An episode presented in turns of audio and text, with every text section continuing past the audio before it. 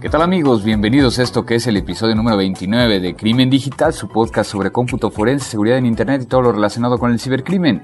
El día de hoy hablaremos de Wikileaks. Realmente nos vamos a poner de acuerdo en que si es algo bueno o malo. No se vayan, esto es Crimen Digital. Todos los días, millones de seres humanos nos conectamos a un sistema de información. Vivimos una realidad virtual donde convivimos, crecemos y maduramos. Enviamos y recibimos datos a través de una red donde nadie se conoce. Solo vemos imágenes y reflejos, no juzgamos, solo intercambiamos. Es mejor estar informado. No hay pretextos. Crimen Digital, el podcast conducido por Andrés Velázquez con todo lo relacionado al cómputo forense, seguridad en Internet y las últimas tendencias nacionales y mundiales del cibercrimen.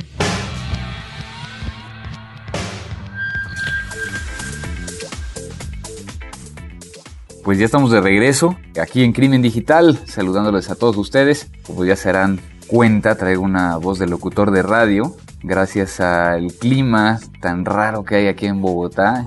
Llueve, sale el sol, pero muy contento porque acabo de terminar hace unos minutos de dar el curso, el de Access Data Windows Forensic XP, donde les enseñamos a los alumnos todos los trucos y todas las cosas que se puede llegar a hacer en un equipo XP, como interpretar la bandeja de reciclaje, todo el tema de cómo vincular cuando se conecta una memoria de USB, muchos temas muy interesantes y que y que bueno, está dentro de un, curso muy interesante, pero precisamente me encuentro aquí en Bogotá, como les venía yo diciendo, y el día de hoy vamos a estar platicando de, de un tema que ha sacado mucha información, que no hay una forma de decir que todo el mundo está de acuerdo, todo el mundo está en el mismo canal, pero que yo me quería esperar y no sacar nada hasta que las aguas no se calmaran. Entonces, y aprovechando que, que hubo la semana pasada una intervención donde me invitaron a hablar acerca de, del tema desde una perspectiva de delitos informáticos, pues bueno, vamos a hablar con, con un especialista en, en, este tema. Pero ya saben que iniciamos eh, mandando saludos por aquí a unos Arcero que nos encuentra y que siempre había estado buscando información acerca de, de, delitos informáticos y cómputo forense, pues bienvenido. Podrás llegar a encontrar mucha información en estos podcasts. También por ahí colocamos normalmente muchas ligas, mucha información. Eh, Ger Coral, felicitaciones parceros, gran trabajo. Por como lo dice, supongo que es colombiano. No había notado que ya eh, se encontraba el nuevo crimen digital. Por ahí N3RI que, también nos, nos escribió y que bueno, eso lo hicieron por medio de arroba crimen digital, nuestro Twitter, pero también lo pudieron llegar a haber hecho eh, utilizando la forma de contacto vía correo electrónico. Acuérdense que también se puede escribir un correo electrónico, no nada más twitters, que es contacto arroba crimendigital.com, donde por aquí tengo a Juan Alfredo de las Cerdas. Eh, saludos solo para comentarles que intenté escucharlos en una Palm Pre. Eso ya lo dije la semana pasada. No, de hecho en el, en el evento pasado, yo no sé por qué estoy leyendo. Pero bueno, de nuevo a Juan Alfredo un, un saludo. Aquí tengo uno nuevo, este sí es nuevo, estoy casi seguro que es, que es nuevo. Déjenme revisar porque ya, ya me estoy haciendo bolas. Sí, este sí es nuevo. Francisco Chirinos que le interesa la parte de seguridad informática y delitos informáticos. Él, es venezolano y tiene entendido que no existe mucha cultura ni información de ello. Hoy revisando el diario se encuentra un diplomado que dará una reconocida universidad. Y bueno, la voy a revisar. Yo creo que aquí la, recomendación es lo que pudimos llegar a exponer en un podcast anterior, eh, donde hablamos con Rob Lee, acerca de, de lo que están ofreciendo las universidades. Muchas veces estas universidades le ponen un nombre de delitos informáticos cuando realmente no lo es o no existe la experiencia por parte de sus expositores. Entonces, lo voy a revisar Muchas gracias por tus felicitaciones y, vamos a, darle seguimiento. También por acá, Luis Osnaya quiere que platiquemos un poquito acerca del concurso de eh, PWN2OWN, o sea, el Tone, que sí, a pesar de que se sale un poquito de, lo que hablamos, pues yo creo que sí. Déjame, déjame recopilar un poco de, de, información. En este momento ya estoy marcando que estos ya los leí al aire para que no los vuelva a decir. Y también pueden llegar a dejar sus comentarios directamente en www.crimendigital.com o en iTunes. En el caso de, la página por aquí, Jaime, que siempre nos pone un, comentario, excelente episodio, que le encantó el tema de Adolfo Grego. Yo espero invitar tanto al doctor como a Adolfo Grego en otra ocasión para que tengamos otros, otros temas. De igual manera, por ahí habíamos hablado de que si hacíamos algo entre todos eh, en una sola sesión y ya veremos. También por acá Erika Morelas, que dice que es sin duda muy enriquecedor el episodio. Gracias por compartir sus conocimientos. enhorabuena, felicidades. Y nos pide ahondar en, en, el tema de discos duros de estado sólido, ya que no le quedó muy claro. Mira, Erika, es, imagínate que son pequeños pues memorias que están una conectada detrás de otra de tal manera que está en un arreglo. Entonces en vez de que lo estés guardando físicamente en un lugar, lo estás eh, colocando en ubicaciones manejadas por un controlador donde van guardando en cada uno de los, de los puntos. Es muy, muy similar a ver, pensando un poquito en una analogía, podría llegar a ser como en un condominio, un grupo de departamentos, donde entonces eh, la información va a ser almacenada en cada uno de esos departamentos, nada más que estos departamentos es una, memoria eh, EPROM, ¿no? Entonces, espero que haya sido entendido de esa manera. Eh, Mac también por acá, que qué bueno que seguimos con esto, y te estamos mandando saludos en este momento. Y pues eso es lo que traigo, entonces recuerden que me nos pueden hacer llegar todos sus comentarios por esas vías, también Recuerden que mi, Twitter es arroba crimen digital. Y pues no me queda más que irnos a la parte central de este podcast. Y pues no se vayan. Lo nuevo.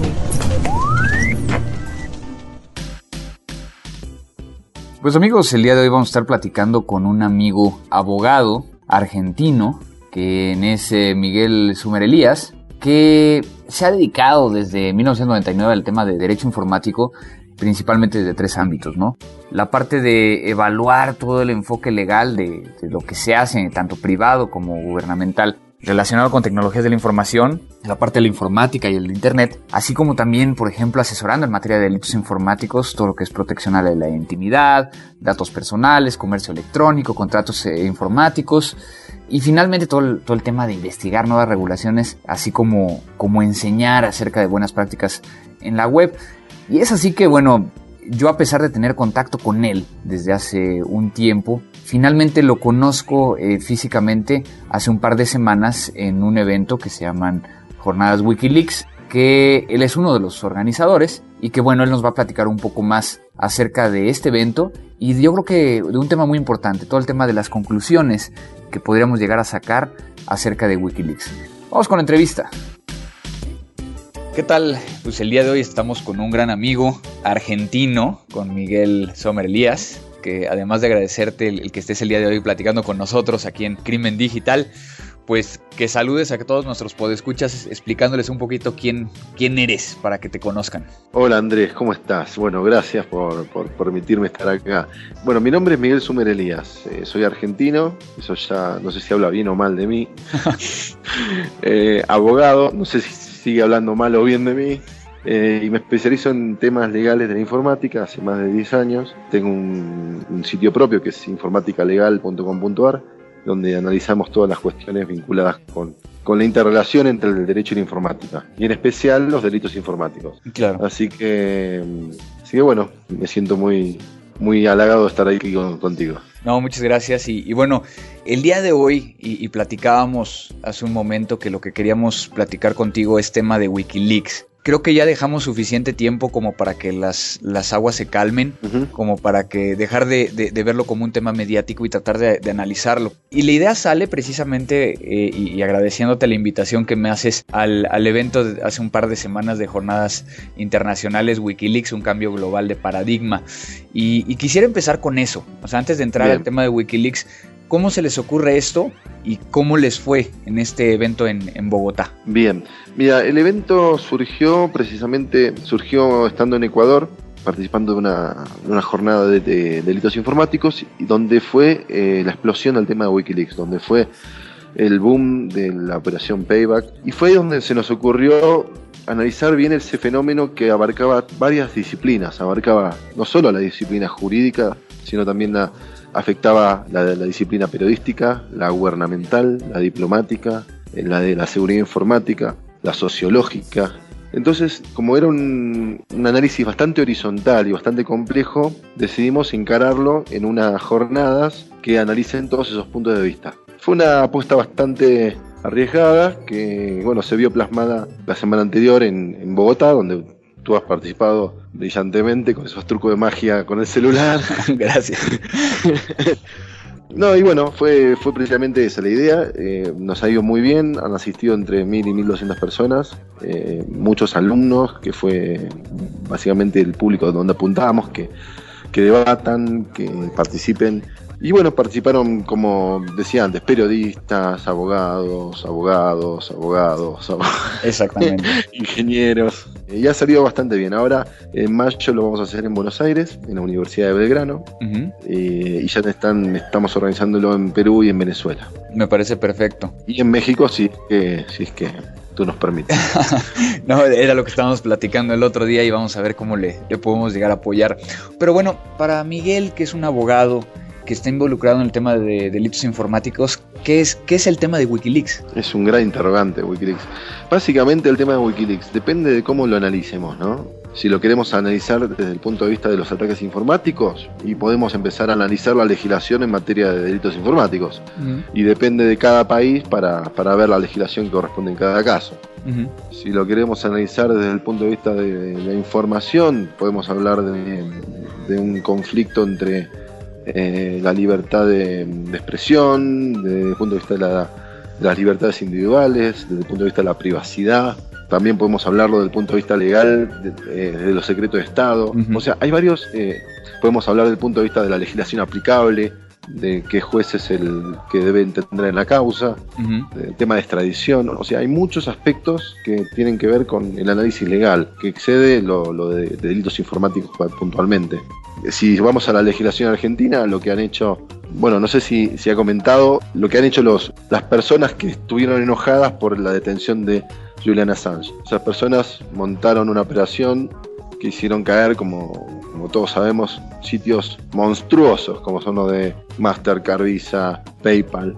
Son sitios, no sé, ¿qué opinas tú? ¿Cuánto, ¿Cuántos millones de dólares invierten en seguridad esos sitios? Pues miles, ¿no? Aquí yo, yo creo que, y para todos los podescuchas, estamos hablando de una negación de servicio, un denial of service, que, que según mi entendimiento hay muy pocos países que está legislado, ¿no? Exactamente. En Argentina, por ejemplo, eso sí sería un delito. Si, si, un grupo de personas se ponen de acuerdo, o una sola persona, un sitio web, logra esa, esa, denegación de servicio, eh, en Argentina sí es un delito. Pero es un delito muy bajo, un delito que tiene una pena muy, muy baja. No, no, no. Pero ahí te enfrentas también al hecho de que, de que estás atacando, a lo mejor es un argentino el que ataca, y ataca al sitio de visa que está en Estados Unidos. Sí, eh, exactamente. ahí, ahí viene el tema de, qué pasa con la extradición, qué, tema, qué pasa con, con, las pruebas, ¿no? Claro, en ese caso, yo por ahí antes fui al ejemplo de qué pasa si se hace dentro de, un ámbito argentino. En este caso, estás violando las, las leyes norteamericanas, que son muchísimo más severas, que vos lo sabes mucho mejor, son muchísimo más severas, y pasa por un tema de territorialidad. ¿Qué pasa con un argentino o un mexicano que ataca un servidor norteamericano? Bueno, precisamente se va a iniciar una causa en Estados Unidos, bastante rigurosa, donde se va a determinar quién fue el atacante, con las herramientas informáticas que tiene el gobierno de Estados Unidos, mucho no va a tardar se lo va a detectar y se lo va a, juzgar. El problema está en cómo se lo lleva a Estados Unidos. Obviamente, si, ese atacante viaja voluntariamente a Estados Unidos, va a ser automáticamente detenido, pero eh, después pasa por un tema de convenios entre países por el tema de la extradición. O sea, que un juez de Estados Unidos le pediría a un juez argentino que detenga a ese supuesto atacante y lo lleve a Estados Unidos para que sea juzgado allí. Pero debe existir la misma legislación, bueno, la misma tipificación del delito en cada uno de los países, ¿no? Sí, debería existir en Argentina que, como delito. como te decía antes, en Argentina es delito. Pero, por ejemplo, imaginemos un país, ¿no? Eh, a lo mejor Ecuador, donde te encuentras tú ahorita. Sí, Estás dando, estás dando curso, estás atendiendo curso, ¿no? Estoy ahora justamente en Cuenca dando un curso sobre delitos informáticos aquí, que se está generando la primera Sociedad Ecuatoriana de Derecho Informático, así que está bastante interesante. Pero, por ejemplo, ahí no debe de existir una legislación, ¿o sí? No, no, no, Hay una legislación de delitos informáticos, sí, pero no es tan rigurosa como, como en otros países. Pero supongamos vayamos a un país eh, que no tiene legislación de delitos informáticos. En esos países, bueno, una, un pedido de un juez norteamericano a un juez eh, de aquel país eh, que no tienen la legislación informática, el juez no puede detenerlo a ese ciudadano. A menos de que vaya voluntariamente, ¿no? Y claro, ¿conoces alguno? Yo sí, de hecho conocí una persona precisamente que hace muchos años, estoy hablando de, de por ahí del 2001, eh, decide eh, convertirse en un hacker eh, y meterse en el tema del hacktivismo y hackea eh, un sitio de la Fuerza Aérea de Estados Unidos y años después empieza a trabajar en, incluso dentro de una institución bancaria muy grande en su país al nivel de ser el oficial de seguridad. Y en una de esas ocasiones le dicen, bueno, vete a, tomar un curso a Estados Unidos. En el momento en que pise Estados Unidos, automáticamente tenía. Exactamente, se voltean, le dice, tú eres esta persona, le dicen el, alias, se queda blanco y dice, pues sí, y, estuvo preso, ¿no? sí, bueno, eso puede pasar. De hecho, seguramente esa persona no tenía la menor idea de que estaba siendo juzgado en Estados Unidos. No, no tenía ni idea. Por eso. Es un tema delicado. En el año 2001 se sancionó, se creó, mejor dicho, en Budapest, en Hungría, un convenio internacional de cibercrimen, que ya tiene 10 años ese convenio, que un poquito poquito desactualizado, por decirlo de alguna forma, y está mm, corroborado por muy pocos países. De hecho, en América Latina no hay ninguno. No sé si estoy acertado, si últimamente México creo que no está. Bueno, ahí hay, varias cuestiones. Creo que República Dominicana es uno de los que está ahorita en el proceso. Claro, Argentina, eh, también. Argentina, también. Y muy chistoso, México fue observador, pero nunca, nunca firmó nada, nunca ha hecho nada por hacerlo y es algo que estamos tratando de hacer, ¿no? Claro, y ese sería una especie de, así lo digo en potencial, sería una especie de solución global para el tema del cibercrimen. ¿Por qué? Porque si nos ponemos a analizar todas las legislaciones de Latinoamérica, son todas increíblemente dispares las unas a las otras. Son muy distintas, penas muy distintas, tipificaciones muy distintas y se necesita urgentemente unificarlas, mejorarlas y actualizarlas al 2011. Claro. Porque muchas de ellas, por ejemplo, la de Chile es del año 1993 y tiene tan solo tres artículos. Sí. O sea que podríamos aplicar el Convenio Internacional del Cibercrimen o aplicar otro, pero necesitamos uniformar políticas porque pasa lo que acabamos de decir recién. No solo el tema de la extradición, sino el tema de la unificación de conductas ilícitas. Claro, claro, pero bueno, regresando un poquito al tema de Wikileaks y, a partir de lo que tú escuchaste y, has estado escuchando en estas, en estas ponencias dentro de las jornadas y demás, ¿qué onda? O sea, ¿qué, qué, ¿por qué tanto show con Wikileaks? Digo, ya platicamos el por qué el show, ¿no?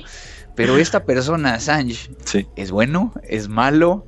Es técnicamente bueno, es un hacker, es un... Voy a, voy a hacer lo que hago cuando doy clase y, un alumno me hace una pregunta de este tipo. Te digo, ¿y vos qué opinas? ¿Yo qué opino?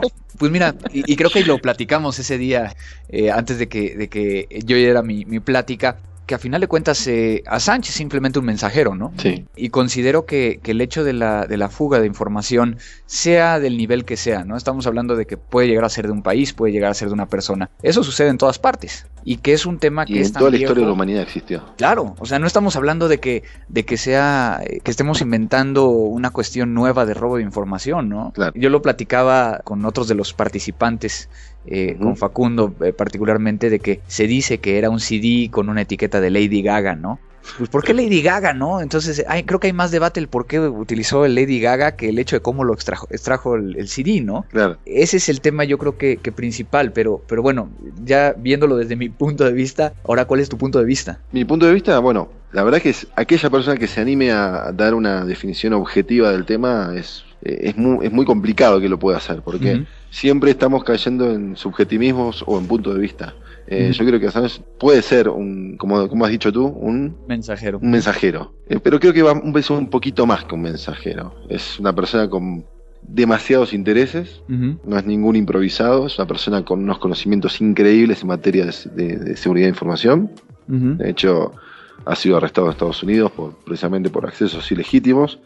Eh, es una persona que tiene financiación por todos lados del mundo y mueve demasiados intereses. Entonces se ha visto la respuesta cuando sitios como Mastercard, Visa, PayPal y tantos otros le cancelaron sus cuentas automáticamente esos intereses que, se vieron afectados de alguna forma, lo defendieron dando de baja esos sitios. Claro. Eh, no me animo, no me animo a hablar de qué intereses hay atrás. No me animo porque sería demasiado arriesgado de, mi parte y, apresurado. es un tema demasiado sensible donde están incluidos secretos de Estado, donde está incluido seguridad nacional, donde están incluidos intereses de compañías enormes. Entonces prefiero dejarlo abierto con puntos suspensivos para eh, analizar precisamente cuestiones bien puntuales. Claro. Pero entonces, ¿Dónde? Y a final de cuentas, este podcast habla de delitos informáticos. Sí. En toda esta historia, Sí. desde el momento en que sale los primeros comunicados, que lo están persiguiendo y demás, Sí. ¿dónde hay delitos informáticos? Bien. O sea, delitos hay muchos. Ah, claro. Delitos informáticos habría que puntualizar. Y ahí me podrías ayudar vos también. Tenemos la- la- los ataques de negación de servicio que hablamos. Clarísimo. Ahí tenemos uno bastante claro. Tenemos eh, no solo el ataque de negación de servicio, sino en muchos casos habría que ver la forma en que se obtuvo la información, porque no solo estamos hablando de, de- de un CD con esos cables, sino que hay muchísimo material más que no solo son los cables los que están en Wikileaks, hay muchísima información. Entonces habría que ver si esa información fue producto de un espionaje informático, no solo de un ataque de negación de servicio que no lo que hace es tirar abajo un sitio web, sino también ha habido accesos ilegítimos, ha habido espionaje. ¿Tú consideras que, que se ha aprovechado la información en provecho propio de Assange? Ajá, esa, era de las preguntas capciosas. Ese es De muy alguna- bueno. yo te lo digo, de alguna forma sí. Ajá. De alguna forma sí. Pero no porque con esa información él tiene una ventaja en cuanto a conocimiento, sino que con esa información él tiene algún tipo de ventaja personal para imponer un estilo de participación en Internet. Él es un abanderado o dice ser un abanderado de las libertades, de todo lo que tenga que ver con la libertad de información, de prensa. Es un eh, enemigo público número uno del secretismo de Estado. Entonces, si lo vemos desde ese punto de vista, sí, lo ha, ha utilizado todo para beneficio personal. Pero no personal desde el punto de vista de que, como dije recién, permite seguir adelante con su idea. Llega un punto clave, que es cuando el gobierno de Estados Unidos solicita datos a Twitter sobre ciertos usuarios y consigue los datos. ¿Qué onda con eso? El tema es, ¿realmente Twitter le dio los datos? No sabemos, se dice, ¿no? O sea, es, un, un, rumor. Yo creo que lo que se ha visto, se ha leído, es que Twitter le ha negado los datos. Sí. Precisamente resguardando la privacidad de sus usuarios y bla, bla, bla, bla, bla, bla, bla, bla. bla. Honestamente te digo que desconozco si realmente se lo dio o no. Lo que aparece públicamente es que no se le dio Sí. los datos. Pero yo creo que aquí eh, yo quiero llegar un, un paso más allá. Y, y es precisamente de que creo que cada quien, como tú lo dijiste hace rato, cada quien va a tener una percepción completamente diferente. Habrá gente que apoye este tema, habrá gente que no lo apoye. Como que cuáles son esas corrientes. O sea, por ejemplo, en estas jornadas hubo gente de periodistas, Sí. hubo abogados, hubo ingenieros, hubo incluso politólogos. ¿Pudiste llegar a captar cuál era la percepción de cada uno?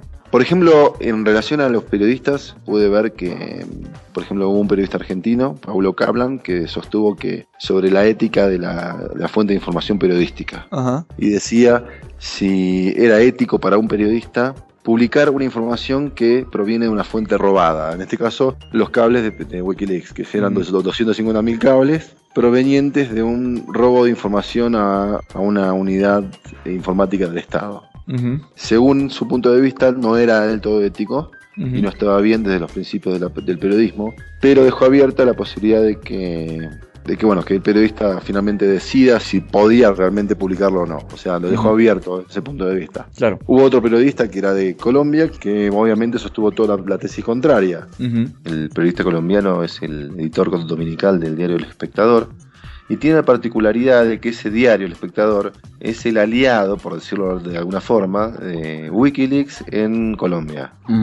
Contó la experiencia altamente emocionante para ellos, que fue recibir un correo electrónico por parte de, de las mismas autoridades de Wikileaks pidiéndoles ser corresponsales en dicho país, cosa que aceptaron bastante gustosos, y contó bueno, toda esa experiencia que resultó ser con las condiciones que le ponía Wikileaks para la publicación, que era obviamente citar siempre la fuente, no, no hacer quedar mal a, a segundas o terceras categorías de personas que por ahí se vieran implicadas en algún proceso penal, sí las altas esferas políticas, bueno, en fin, dio una serie de, de requisitos que le puso Wikileaks y, y comentó toda esa experiencia.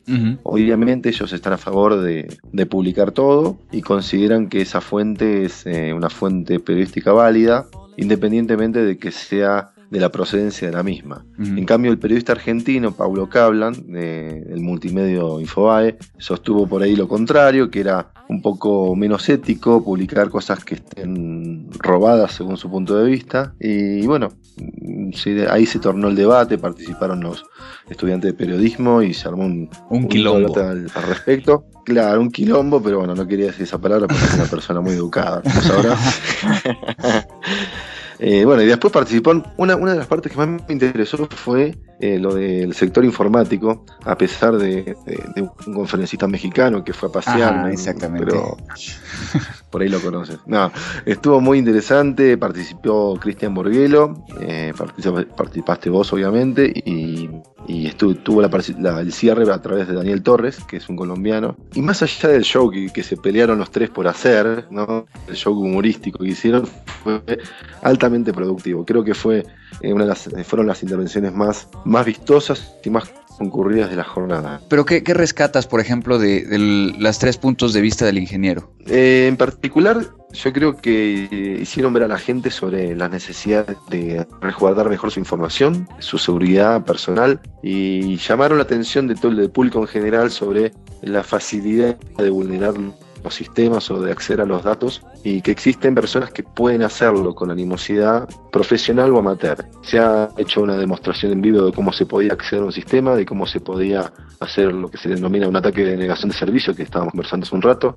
Creo que en estas cuestiones que por ahí nosotros las conocemos porque estamos en el tema, deberían ser muchísimo más conocidas por la, gente en general. Y precisamente estas jornadas tuvieron como excusa el concepto de Wikileaks para analizar todo el fenómeno que lo rodea. Entonces, tu intervención, la de Cristian y la de Daniel, fueron fantásticas porque por ahí la, gente lee en los periódicos, lee estas cuestiones, pero no han visto en vivo a alguien que les explique en la cara todo lo que se puede llegar a hacer y los riesgos que, se corre estando en Internet. Obviamente esos riesgos potenciados fueron los que vivió Wikileaks. Perdón, lo digo de otra forma, no es lo que, vivió, lo que se vivió en el ámbito de Wikileaks.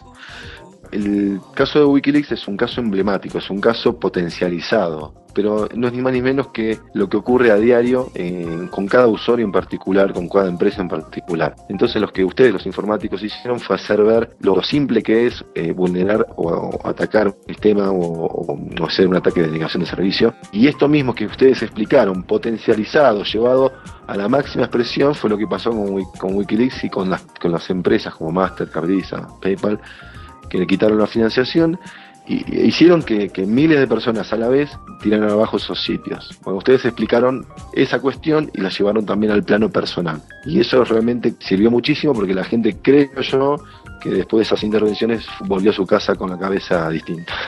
Eh, y bueno, y finalmente estuvieron los abogados, que, no, acepto chistes de su parte, que analizamos la cuestión jurídica, analizamos todo lo que ocurre en el plano eh, a nivel informático en el plano jurídico. O sea, se habló de la delincuencia informática, se habló de las legislaciones que existen en los distintos países de Latinoamérica, de la necesidad de unificar esas legislaciones y cómo están en país tipificadas o sancionadas. Se habló también de lo que es el ciberterrorismo, de lo que se viene en ese tema, y en particular estuvo la intervención de Germán Realpe, que es un abogado colombiano que habló sobre la legislación colombiana de delitos informáticos. La intención de esto es que en cada país que se realice este evento se regionalice en ese país en particular. Entonces eh, se hizo más hincapié, en este caso, en la legislación colombiana. Claro. Y bueno, vienen, vienen más jornadas, ¿no? Viene la que, la que es en Argentina. Sí, en Argentina la tenemos el día 12 de mayo y estamos, como te decía, en, Perú, en Uruguay, en Venezuela, viendo la posibilidad de hacerlo, en Bolivia también. Y en México, bueno, sí tenemos, tenemos tu aval, obviamente. bueno, estaremos platicando. Pero bueno, es, sí, nosotros, eh, la verdad que es una, esto como dije siempre, eh, el tema de Wikileaks es una excusa. Claro. Porque la idea es analizar el título es Wikileaks, un cambio global de paradigma. Se analiza el tema de Wikileaks, pero enseguida se deja de analizar el caso de Wikileaks para ver el contexto y ver hacia futuro.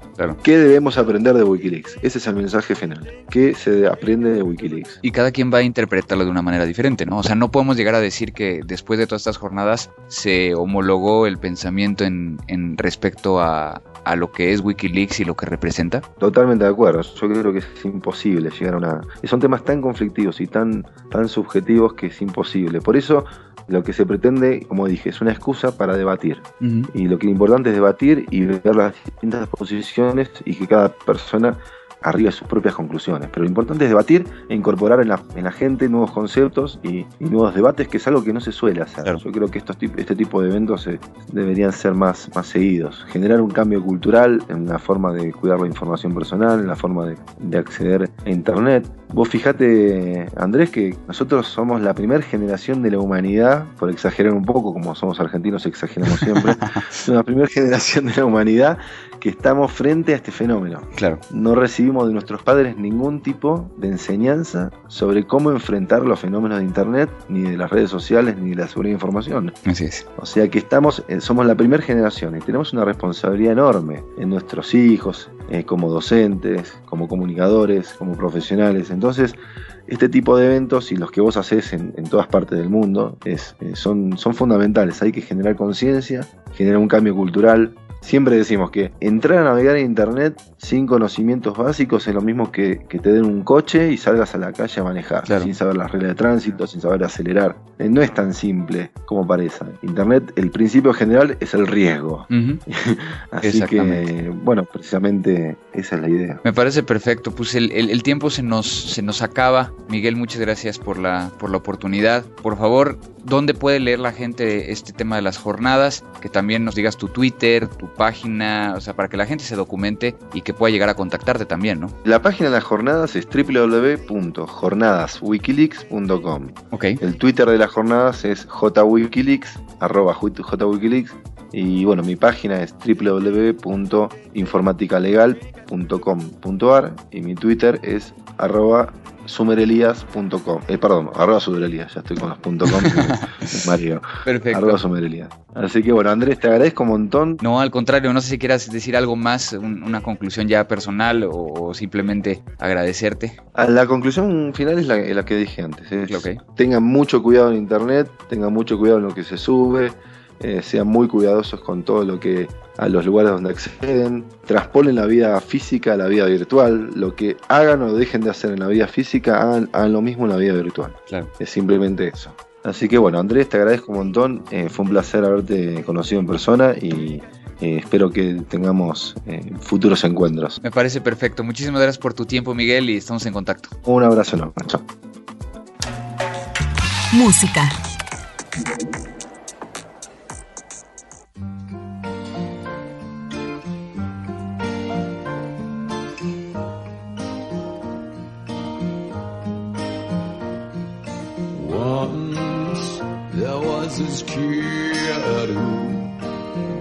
Into an accident and couldn't come to school. But when he finally came back, his hair had turned from black into bright white. He said that it was from when the cars had smashed his soul.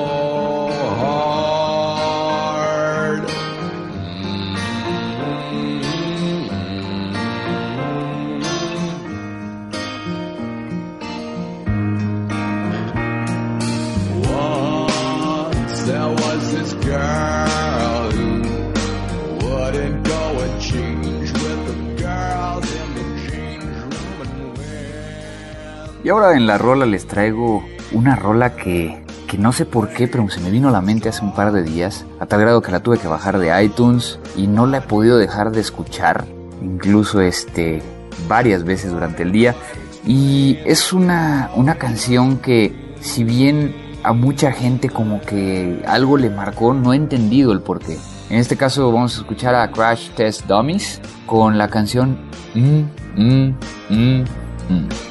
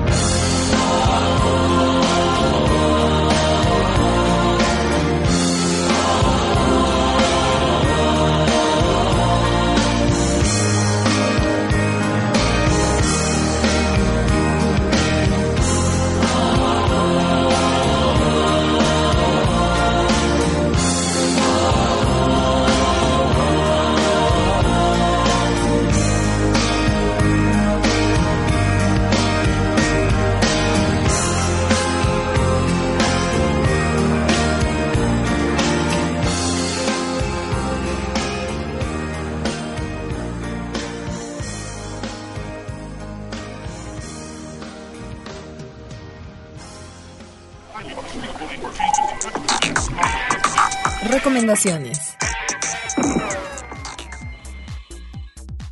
Y regresando con el tema de recomendaciones, ahora les traigo una página que si bien tiene que ver con derecho y tecnologías de la información en México, tiene mucha información, tiene desde cuestiones como datos, ¿no? Eh, algunas entradas de blog, incluso tiene una parte donde viene legislación, vienen tesis, eh, está muy, muy, muy interesante y de hecho es un, un gran amigo que ya estoy viendo, ya estoy empezando a platicar con él para ver cuándo lo vamos a poder llegar a, a entrevistarlo. Él es Joel Gómez y la página es derechoinformático.mx. Entonces, eh, si quieren llegar a ver acerca de qué es lo que ha sucedido en México para poder llegar a, darle seguimiento a todo esto, precisamente les recomiendo esta página, contacten a Joel, que también este, podrá llegar a ayudar mucho. Por ejemplo, ahorita que estoy viendo algunas cosas eh, de tips para usar mejor Twitter. Google sigue luchando contra la censura en China. La industria porno tendrá pronto su dominio XXX, eh, que bueno, eso lo sabemos que ya, ya fue así hace un par de,